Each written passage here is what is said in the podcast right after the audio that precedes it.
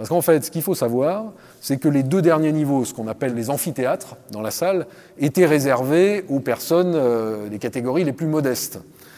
Et euh, comme on était au XIXe siècle, euh, la division sociale était quand même très forte. Les gens des catégories sociales inférieures ne croisaient pas le public bourgeois qui fréquentait le théâtre. Donc ils rentraient par des portes spécifiques sur les côtés, ils montaient au dernier étage sans jamais croiser les gens qui, qui étaient plus riches. Aujourd'hui, les deux derniers étages, il y a à peu près 500 places. À l'époque, il devait y avoir, je pense, plus de 1000 personnes quand ils étaient bien tassés sur les bancs. Donc ça faisait énormément de gens à évacuer. Je pense qu'un jour, quelqu'un s'est dit, c'est peut-être pas raisonnable d'avoir juste deux petits escaliers qui permettent de redescendre et d'évacuer ces gens. Euh, voilà, donc moi je suis Philippe Pumin, architecte. Je suis le mandataire de l'équipe de maîtrise d'œuvre qui a été retenue pour mener à bien ce projet. Paris fait Paris, le podcast. Épisode numéro 1. Le théâtre du Châtelet. Un reportage de David Habitant.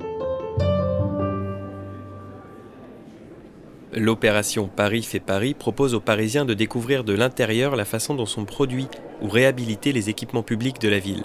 À cette occasion, le CAUE de Paris organisait vendredi 17 mars 2017 une visite du théâtre du Châtelet à quelques jours du lancement du chantier de restauration. Philippe Pumin, l'architecte en charge du projet nous emmène avec lui pour nous raconter l'histoire du lieu, depuis sa construction en 1862 par Gabriel Daviou jusqu'aux transformations qui mèneront à sa réouverture en 2019. En plus d'offrir au théâtre une meilleure accessibilité et des installations techniques rénovées, les travaux permettront de renouer avec le bâtiment d'origine, à commencer par ses décors, car il n'est pas exclu, en grattant certaines parois, de tomber sur des ornements peints il y a plus d'un siècle et demi. Nous verrons cela dans la majestueuse salle à l'italienne ou sur les murs de l'avant-foyer. Mais pour l'heure, retournons à l'entrée du théâtre. Alors peut-être euh, tout de suite pour attaquer sur, les travaux, un point important, vous avez derrière vous, euh, dans ce qu'on appelle le vestibule, euh, vous avez deux escaliers qui s'appellent les escaliers chalets, qui ont été installés à la fin du 19e siècle. Et ces escaliers à l'origine permettaient, je pense, une évacuation de secours. Aujourd'hui, d'autres escaliers ont été créés, ils ont été coupés donc ils n'évacuent plus du tout la terrasse Nijinsky. Et donc un des objectifs de l'opération, c'est de les supprimer sous réserve qu'ils soient replacés, qu'au moins un des deux soit replacé quelque part dans l'espace parisien, de manière à ce qu'ils restent en témoignage justement de cette technique. Euh, ce sont des escaliers donc en structure métallique. Hein, c'est un peu comme si c'était euh, fait par Eiffel. Donc euh, la DRAC a souhaité qu'ils ne soient pas si ce n'est détruit, mais même stocké euh, au, fin fond d'un entrepôt et plus jamais euh, ressorti. Alors, je ne sais pas, il y a deux solutions. Soit on monte, euh, je pense que le plus simple, c'est de prendre les choses en montant, hein, voir les espaces petit, à petit en montant. Donc on va aller peut-être dans, la salle, hein, au, parterre, je pense, je pense que c'est le mieux. Hein. Donc voilà, vous montez et on rentre, on rentre dans la salle.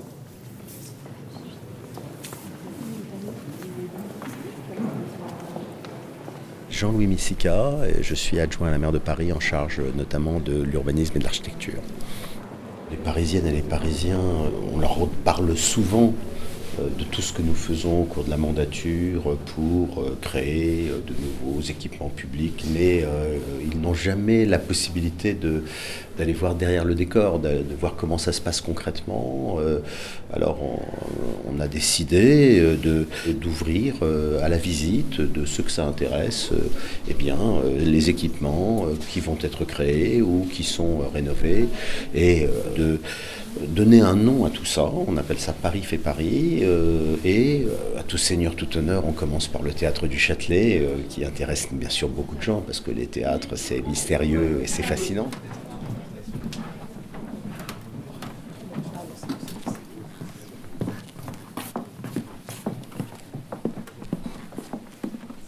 Rapprochez-vous, histoire que tout le monde, tout le monde entende bien. Donc voilà, vous êtes euh, au parterre de la. Alors que ici on appelle plutôt l'orchestre, hein, à l'orchestre, à l'orchestre de la, de la salle du, Châtelet. Et donc cette salle euh, est dans sa disposition quasiment d'origine, mais quand même avec quelques changements euh, qui sont intervenus, je dirais, au cours du XXe siècle, essentiellement, avec par exemple la corbeille qui a été légèrement reculé. il y avait autrefois, comme dans tous les théâtres historiques, des systèmes de, loges au, niveau du, au niveau du balcon qui ont été supprimés là aussi pour augmenter la visibilité et pour permettre, je dirais, une répartition plus, plus démocratique et puis, comme je vous l'expliquais, dans les deux derniers niveaux, c'est ce qu'on appelle l'amphithéâtre, l'amphithéâtre bas et l'amphithéâtre haut, ont été réaménagés et des sièges sont venus remplacer les, bancs en bois d'origine. Donc ça, je dirais, c'est les modifications euh, volumétriques. Il y a également une modification assez importante que, peu de gens connaissent euh, côté euh, scène, c'est-à-dire que le cadre de scène a été reculé d'à peu près 3 mètres et en fait, on s'en rend compte avec ces, sortes d'éléments arrondis euh, sur les côtés, maquillés en ce qu'on appelle loge d'avant-scène, fausses loges d'avant-scène qui n'ont jamais existé au Châtelet.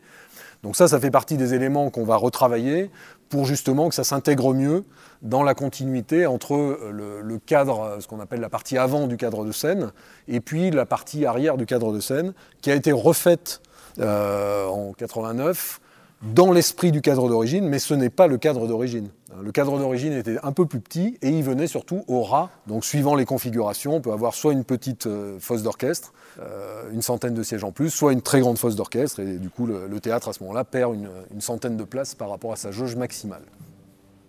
Donc là voilà, je dirais, pour la, volumétrie. Également, quand vous levez la tête, euh, vous avez un élément qui apparaît très noir avec euh, les éclairages et avec le, lustre au centre, euh, qui est aujourd'hui un faux plafond en placo-plâtre, peint en noir, là où il y avait à l'origine un plafond vitré.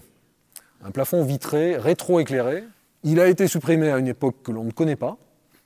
Ce que l'on sait, c'est qu'à la fin du 19e a été mis en place le lustre, puisqu'à l'origine, il y avait ce plafond rétro-éclairé, mais il n'y avait pas de lustre, parce que justement, c'était une espèce d'innovation technique l'architecte avait proposé de ne pas mettre de lustre, qui était vraiment un des éléments euh, importants dans un, théâtre. Alors on ne sait pas si les gens étaient gênés, euh, y compris peut-être symboliquement par l'absence du lustre, ou si c'est lié à l'électrification du théâtre à la fin du 19e. Toujours est-il que le lustre a été mis en place, là aussi 1899 euh, je crois, dans cette grande campagne de travaux de restauration de la salle et d'électrification du bâtiment.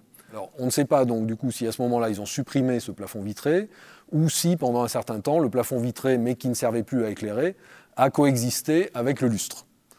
Toujours est-il que nous, pour je dirais dans un esprit de, rénovation et de, restitution de dispositions d'origine, puisqu'on est quand même dans un bâtiment inscrit à l'inventaire supplémentaire des monuments historiques, y compris l'intérieur.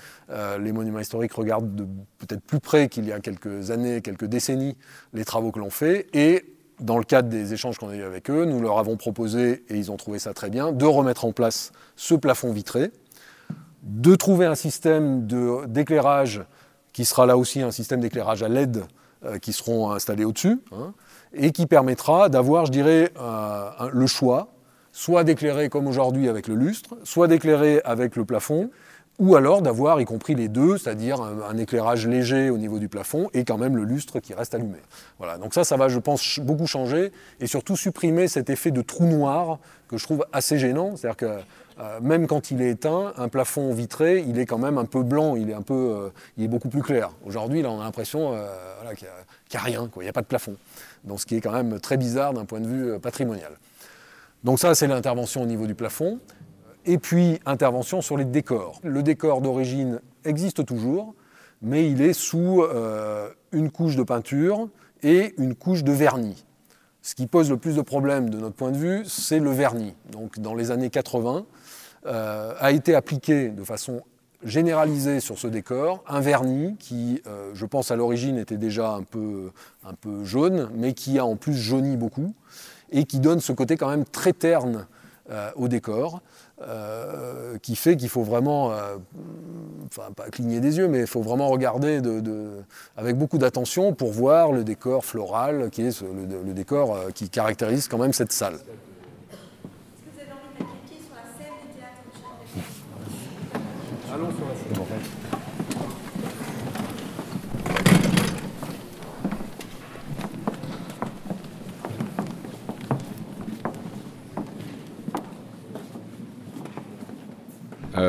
Je suis Daniel Monello, je suis donc conducteur d'opération la direction du patrimoine et de l'architecture à la ville de Paris. Le cas particulier donc, de la rénovation euh, du théâtre du Châtelet, effectivement, c'est une opération avec un volet euh, très important donc, sur le patrimoine. Et donc, le sujet, ça a été de se mettre d'accord en fait, sur le projet euh, patrimonial, donc savoir dans quelle zone on intervient, comment est-ce qu'on intervient, et euh, donc ça, ça demande aussi donc beaucoup de concertation avec euh, l'architecte des bâtiments de France, avec la direction régionale des affaires culturelles, avec les utilisateurs, avec finalement beaucoup de monde. Et euh, donc obtenir un consensus là-dessus, ça a été voilà, le sujet majeur. Déjà, on a commencé par documenter ce qu'on connaissait. On a fait donc des recherches stratigraphiques. En fait, on a retiré les couches de peinture existantes pour effectivement retrouver les décors d'origine. Euh, donc déjà, pour avoir une connaissance assez fine de euh, qu'est-ce qu'on a. Euh, et ensuite, effectivement, il a fallu faire des choix. Alors par exemple, dans la salle principale, on a un décor d'origine de 1862 et un décor qui date du fin 19e, je crois que c'était 1899, qui est finalement assez fidèle en fait au décor d'origine. Sauf que le, le décor de départ était dans un état très dégradé et on n'était pas sûr de pouvoir revenir jusqu'à cet état-là. Donc finalement, là, euh, le parti pris qui a été de garder le décor du fin 19e, euh, on l'a présenté justement à la BF, à la DRAC, et puis euh, ils ont accepté cette solution parce que techniquement, c'était entre guillemets plus simple et ça avait une cohérence en fait.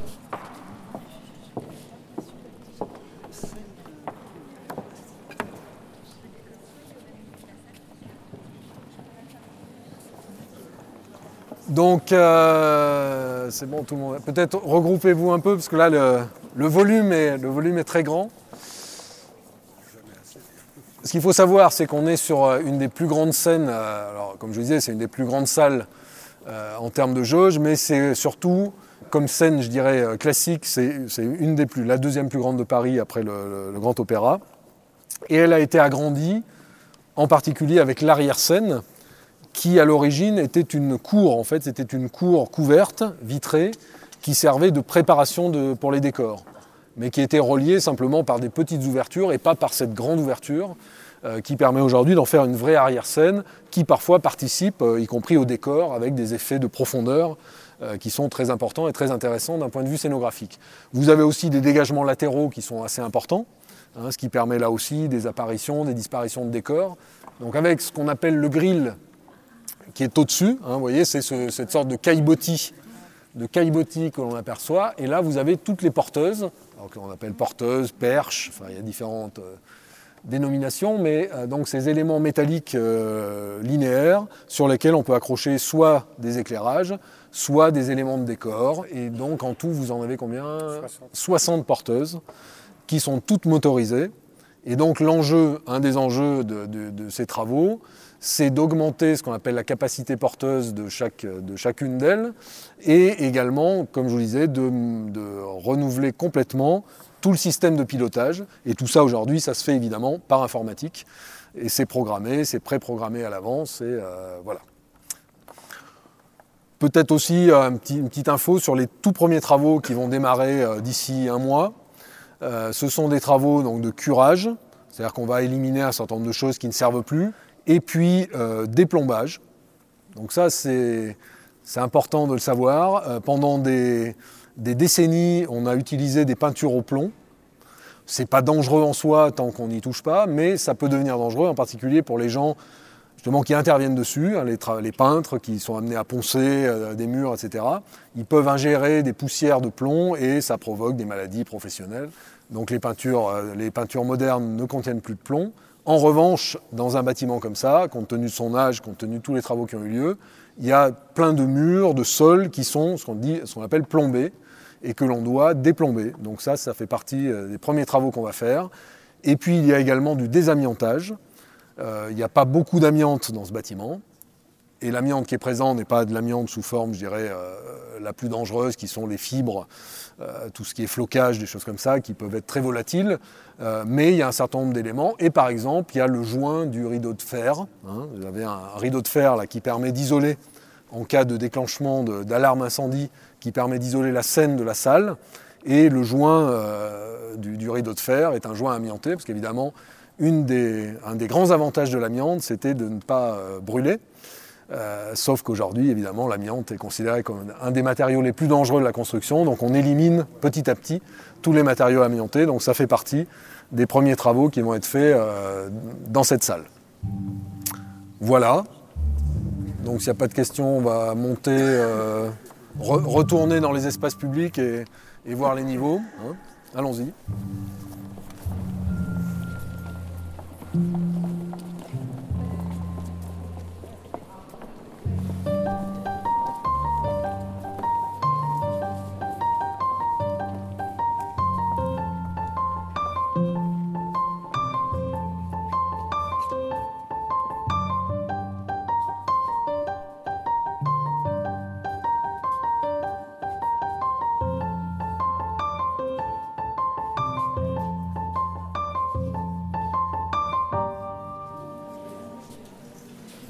On continue. Donc là, nous sommes dans un espace euh, qu'on appelle l'avant-foyer, hein, qui, fait le, je dirais le, lien entre euh, la, corbeille et le foyer.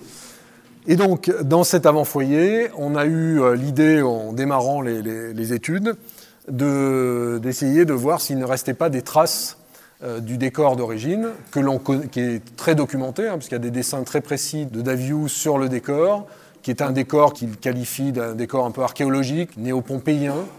Euh, et donc, effectivement, alors il y a un, des murs où c'est le plus spectaculaire, où on a fait le plus de recherches, donc qui est ici en dessous du miroir. Euh, et donc, on, retrouve ce décor à base de faux marbre avec des effets de trompe-l'œil. Hein. c'est un décor complètement plat, mais avec un très beau travail de trompe-l'œil et de faux marbre. Et on le retrouve effectivement sur toutes les parois. On a fait des tests, on le retrouve même au plafond. On espère qu'il est à peu près partout dans, le même état que ce que l'on a testé à droite à gauche. Et donc l'idée, c'est de le dégager et de le restaurer. Donc ça, le niveau de restauration, c'est des choses qui se discuteront, je en cours de chantier, mais que peut-être on décidera de, rester quand même sur une restauration assez légère, de manière à garder, y compris quelques petites imperfections qui montrent que c'est un décor vraiment historique et que ce n'est pas un décor entièrement refait, moderne. Alors le risque, c'est qu'on tombe sur des zones dans lesquelles ça a été très abîmé, peut-être par des infiltrations, euh, par des passages de réseau. Mais euh, voilà, en tout cas, on va retrouver donc ce, système de décor. Et évidemment, les miroirs ne sont pas du tout d'origine. Hein. ils ont été mis, je pense, dans les années 80. Pour garder quand même un effet euh, un peu de profondeur, on a opté pour remettre les miroirs sur la paroi courbe qui est derrière vous. Donc ça sera des miroirs en plusieurs parties parce que justement, cette paroi n'est pas une paroi historique, c'est une paroi qui a été refaite là aussi, je pense, dans les années 80, où on a gagné un petit peu pour, euh, euh, enfin les, gens qui ont fait les travaux ont gagné un petit peu pour agrandir, euh, avoir un peu plus de place dans la salle, de la même façon qu'ils ont gagné aussi un peu sur les couloirs latéraux, ce qui fait que toutes les parois, je dirais toute la paroi qui entoure la salle, n'est plus du tout une paroi d'origine. Donc là, on sait qu'il n'y a pas du tout de décor. Et c'est pour ça qu'on a décidé d'y mettre euh, plutôt ces miroirs. Donc je dirais tous les espaces euh, majeurs qui entourent la, salle vont retrouver ce, je dirais, ce décor historique. Ce qui est intéressant, puisque comme je vous disais, la salle a un décor historique, le, le, foyer dans lequel on va aller a partiellement un décor historique, et on va là aussi euh, retrouver, je dirais, l'intégralité du décor, mais entre les deux, on avait ces espaces qui ont été badigeonnés et rebadigeonnés avec cette teinte beige un peu, passe-partout. Donc là, on va essayer de retrouver au moins cette séquence, d'avoir une séquence homogène entre euh, le décor de la salle et le décor du foyer. Alors on va aller d'abord dans le foyer et la galerie d'amis.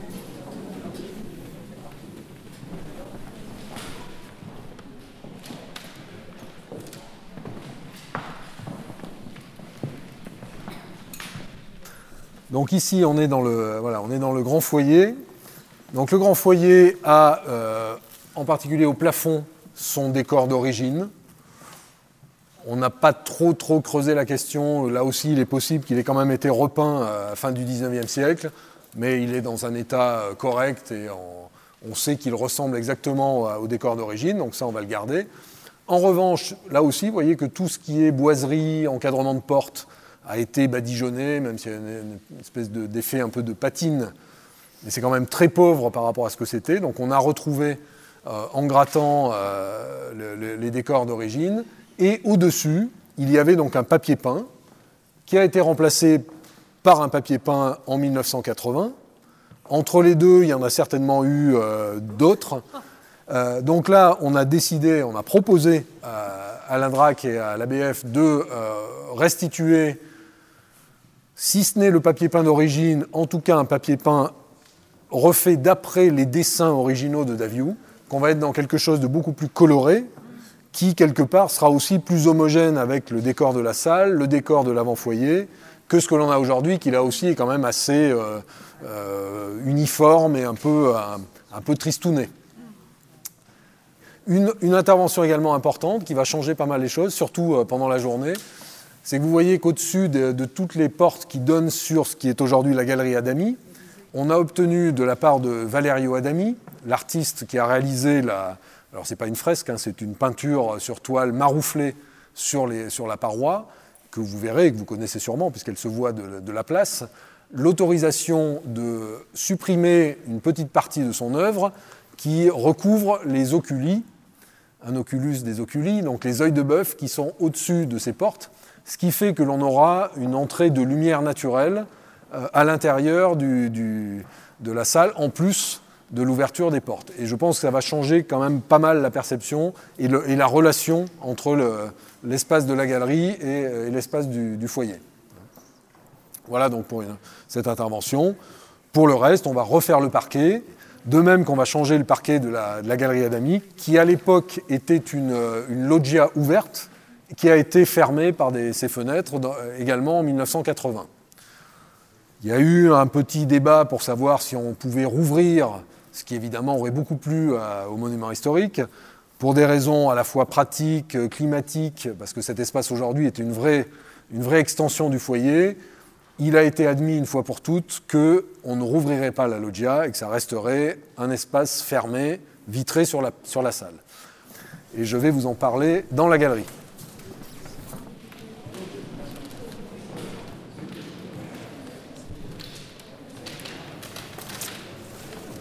Donc voilà l'ancienne loggia, donc aujourd'hui galerie Adami, en référence à l'œuvre de euh, cet artiste italien, mais qui vit en France et qui a euh, réalisé cette œuvre. Euh, donc la galerie Adami, ce que l'on va faire quand même comme intervention, donc on va remplacer le parquet et on a proposé, en référence à la loggia d'origine, de retrouver un sol non pas en bois, mais un sol minéral, hein, avec un dessin. C'est quelque chose qui, enfin, c'était du ciment euh, qui ressemble un peu à du granito, on va dire, euh, avec un, calepin évoquant des dalles de pierre. On a là aussi, on a le dessin d'origine de Daviou. On ne sait pas quand ça a été euh, modifié. et toujours est-il qu'on va le retrouver, ce qui redonnera déjà un peu plus qu'aujourd'hui cet esprit d'une galerie ouverte telle qu'elle était à l'origine. Et puis là aussi, il y avait un décor sur la voûte, qui est un décor assez simple, mais avec des, euh, petits éléments dorés. On, a, fait quelques tests, pour le moment on n'a rien retrouvé. Dans les autres parties, on devrait en retrouver, mais même si on n'en retrouve pas, on a les éléments pour recréer le décor. Rien que ça, je dirais que ça va redonner aussi un petit côté un peu plus, euh, un peu plus sympathique à cet espace. Voilà donc pour la, galerie Adami. Je vous propose de monter euh, d'un étage. Je suis donc Jacques Hérault, le directeur technique du théâtre du Châtelet. C'est une opération euh, qui, a été lancée il y a plus de dix ans maintenant, à l'arrivée de, Jean-Luc Choplin, le directeur du Châtelet de ces dix dernières années, qui a donc euh, commencé à faire lancer des opérations d'audit, de choses comme ça pour voir un peu l'état. Et le résultat a été assez vite mis en place. Il fallait faire des travaux. En gros, il aura, fallu dix ans, mais c'est à peu près une période normale pour ce genre de choses. Et donc, euh, après, la problématique, c'était qu'il fallait absolument les faire relativement rapidement. Pour ce genre de, lieu, pour, un théâtre, il faut l'arrêter complètement en exploitation pour pouvoir réaliser la totalité des choses et, essayer de le faire le plus vite possible. Mais ce qui, ce qui se fera là, c'est qu'en 18 mois, le gros des travaux sera fait et, il y aura le rodage derrière pour les quelques mois qui resteront pour pouvoir réouvrir vraiment en septembre 19. Et,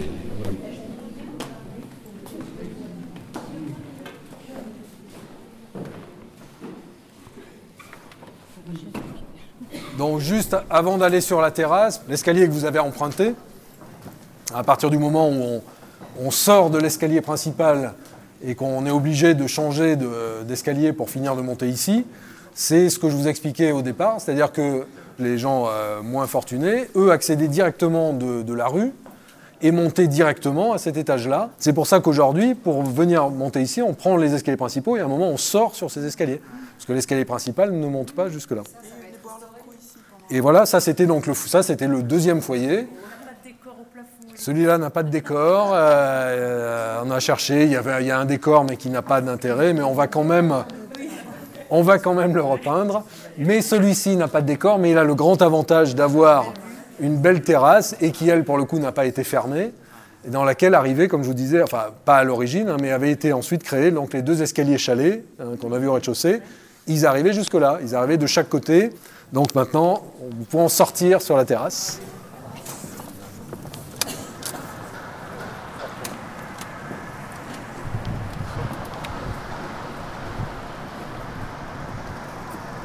Ah oui, ce qui est bien, c'est que là, on les voit bien, les filets. Les Ah, racines. on les voit très bien, oui, oui. Absolument. Le décor du petit foyer, vous allez retrouver des docks pour le refaire ou vous allez faire quelque chose Non, on va faire quelque chose de plus simple. ouais. Parce qu'en plus, le- les docks qu'on a retrouvés, il était très très simple. euh, il y a pas de... Et entre autres, il utilisait beaucoup de vert, qui est une couleur qu'aujourd'hui on Oui, que les utilise artistes bannissent un peu. dans les théâtres. Ça existe toujours ça Dans les théâtres. Oui, oui, toujours. Toujours. Jacques Baudrier, conseiller de Paris, euh, délégué à l'architecture et au grand projet de renouvellement urbain. Toutes les visites qu'on a organisées, parce qu'il y en a déjà d'autres qui sont programmées sur toutes sortes d'équipements publics, de plus petite ou plus grande taille, on affiche complet de façon systématique. Voilà, donc euh, on est en, train de justement de travailler à organiser encore plus de visites. Euh, donc il va y avoir des, centaines et des centaines de visites qui vont se dérouler euh, au cours des, années à venir. C'est très important que chacun puisse avoir accès à ce qu'on fait et qu'on le montre avant le chantier, mais aussi pendant les chantiers et, ensuite après réception des travaux aussi pour voir le résultat. Donc toute notre question maintenant est de répondre à l'afflux de la demande.